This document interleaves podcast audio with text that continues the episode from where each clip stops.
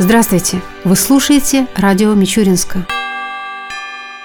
В городском совете ветеранов, пенсионеров, инвалидов войны, труда, вооруженных сил и правоохранительных органов избран новый председатель. Им стала Галина Веселова. Ее кандидатура была единогласно одобрена на внеочередном заседании этой общественной организации. Избрание нового председателя было связано с уходом из жизни в прошлом году Владимира Твердохлеба, возглавлявшего Совет ветеранов с 2015 года. Галина Веселова занимала должность его заместителя.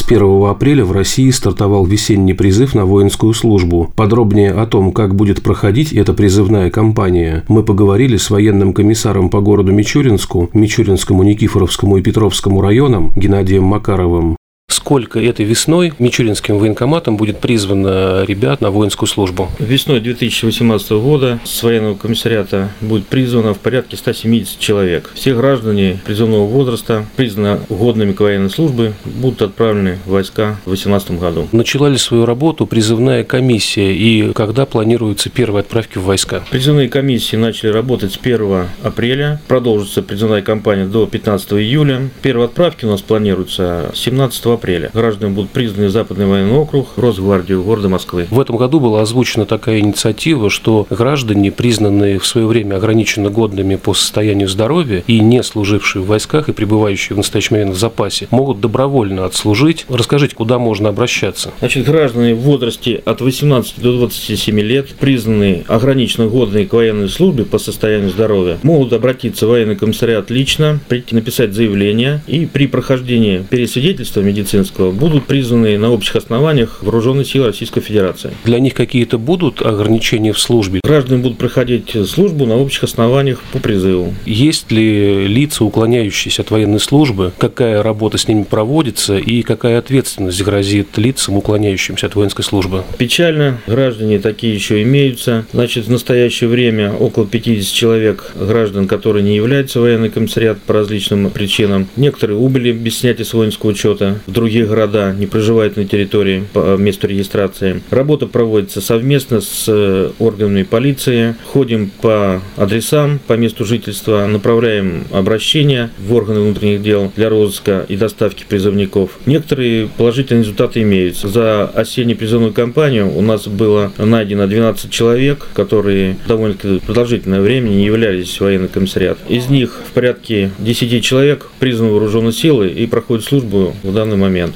Остальные граждане, которые мы разыскали, признаны ограниченно годны к военной службе. Граждане, уклоняющиеся от мероприятий, связанных с призывом, привлекаются по 328 статье, часть 1 УК РФ, до двух лет лишения свободы. Если говорить о призывах предыдущих лет, всегда особо почетными считалась служба в войсках специального назначения или в особых подразделениях, таких как президентский полк. Мичуринцы попадают в такие подразделения на службу? Да, мичуринские ребята проходят службу в войсках специального значения, в воздушно-десантных войсках. Таких ребят у нас много. Но скажем так, что увеличилось количество ребят, которые поступают на военную службу по контракту. И по призыву в воздушно-десантные войска ребят сейчас попадает очень мало. В связи с тем, что набор идет контрактной службы. А вообще отношение призывников к службе в армии в последние годы поменялось? Действительно, десяток лет назад с неохотой шли вооруженные силы. Сейчас идут с охотой. Я думаю, что это связано с тем, что все-таки статус военнослужащего повысился.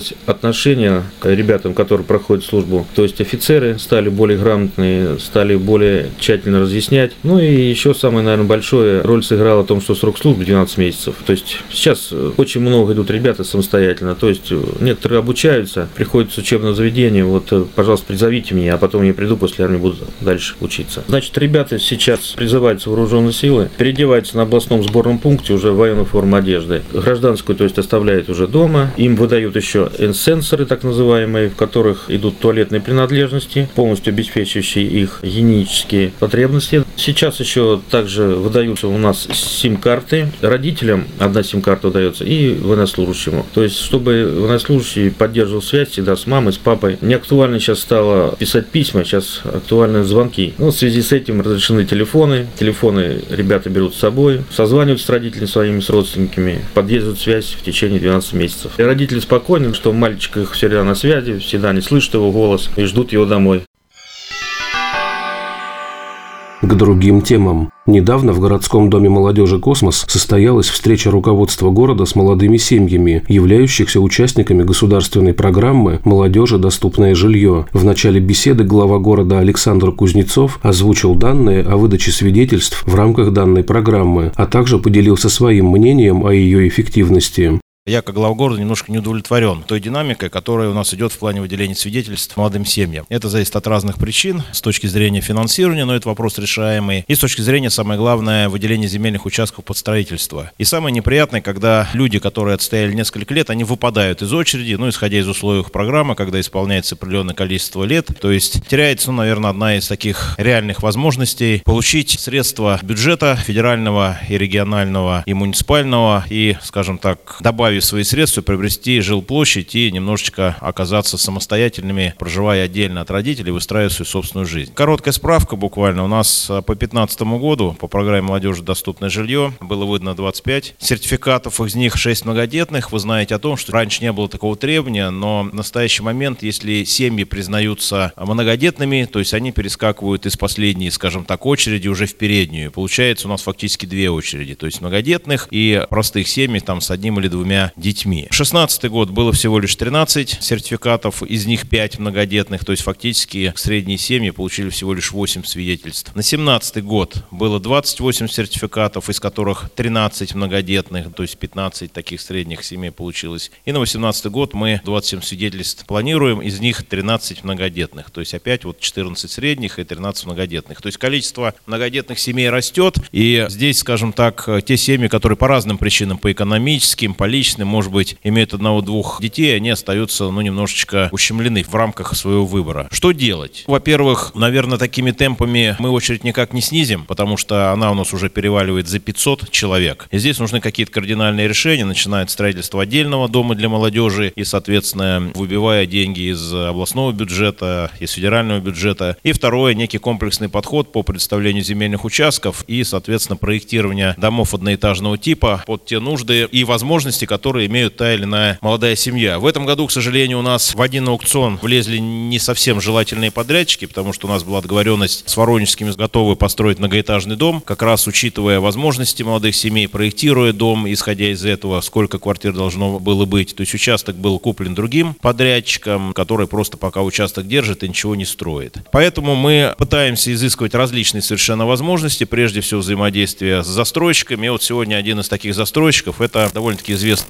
компания Тамак, которая производит дома разного типа, и сегодня есть возможность их строить именно по вашим предложениям. То есть мы имеем сегодня возможность по взаимодействию с подрядчиками и работая уже точечно проектировать вот те дома именно для вас. И тогда вы четко знаете, что да, вот у меня будет точно дом, вот с такой кухней, с такой комнатой, с таким полисадником. Но еще раз повторяю, мы сегодня зависим от тех вот участков, которые у нас пока есть свободные. И желание уйти от тех подрядчиков, которые себя себя недобросовестно ведут, потому что в случае с домами по улице Яковлева, которая шла по программе ветхое аварийное жилье, там нареканий очень много было к жилым домам. Очень много, и до сих пор они возникают, хотя и в рамках гарантийных обязательств там какие-то недочеты и устраняются, но тем не менее это влияет на настроение тех людей, которые переселились. Представитель компании «Тамак», которая занимается строительством деревянных домов, провел презентацию своей компании, рассказал о ее возможностях и ответил на вопросы относительно качества возводимых домов, стоимости жилья и способов оплаты. В завершении встречи Александр Кузнецов ответил на вопросы собравшихся и заверил, что администрация города сделает все возможное, чтобы ликвидировать очередь на получение жилья.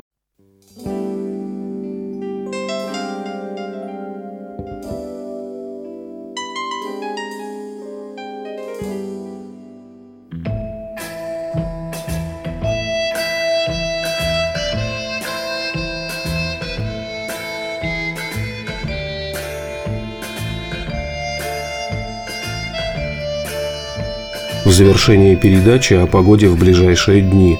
По данным Гидромедцентра России, в среду и четверг в Мичуринске днем будет 11-13 градусов выше 0, ночью до плюс 4 градусов. Согласно прогнозу, в четверг возможны осадки. Ветер ожидается северный, порывистый, до 9 метров в секунду.